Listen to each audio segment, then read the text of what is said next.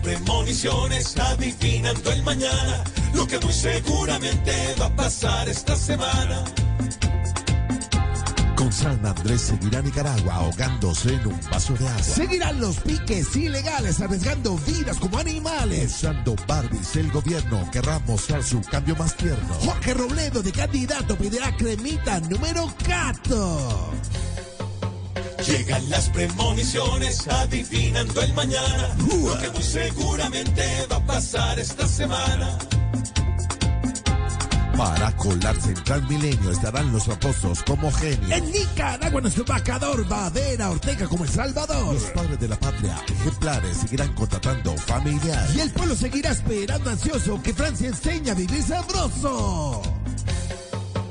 Llegan las premoniciones adivinando el mañana, lo que muy seguramente va a pasar esta semana.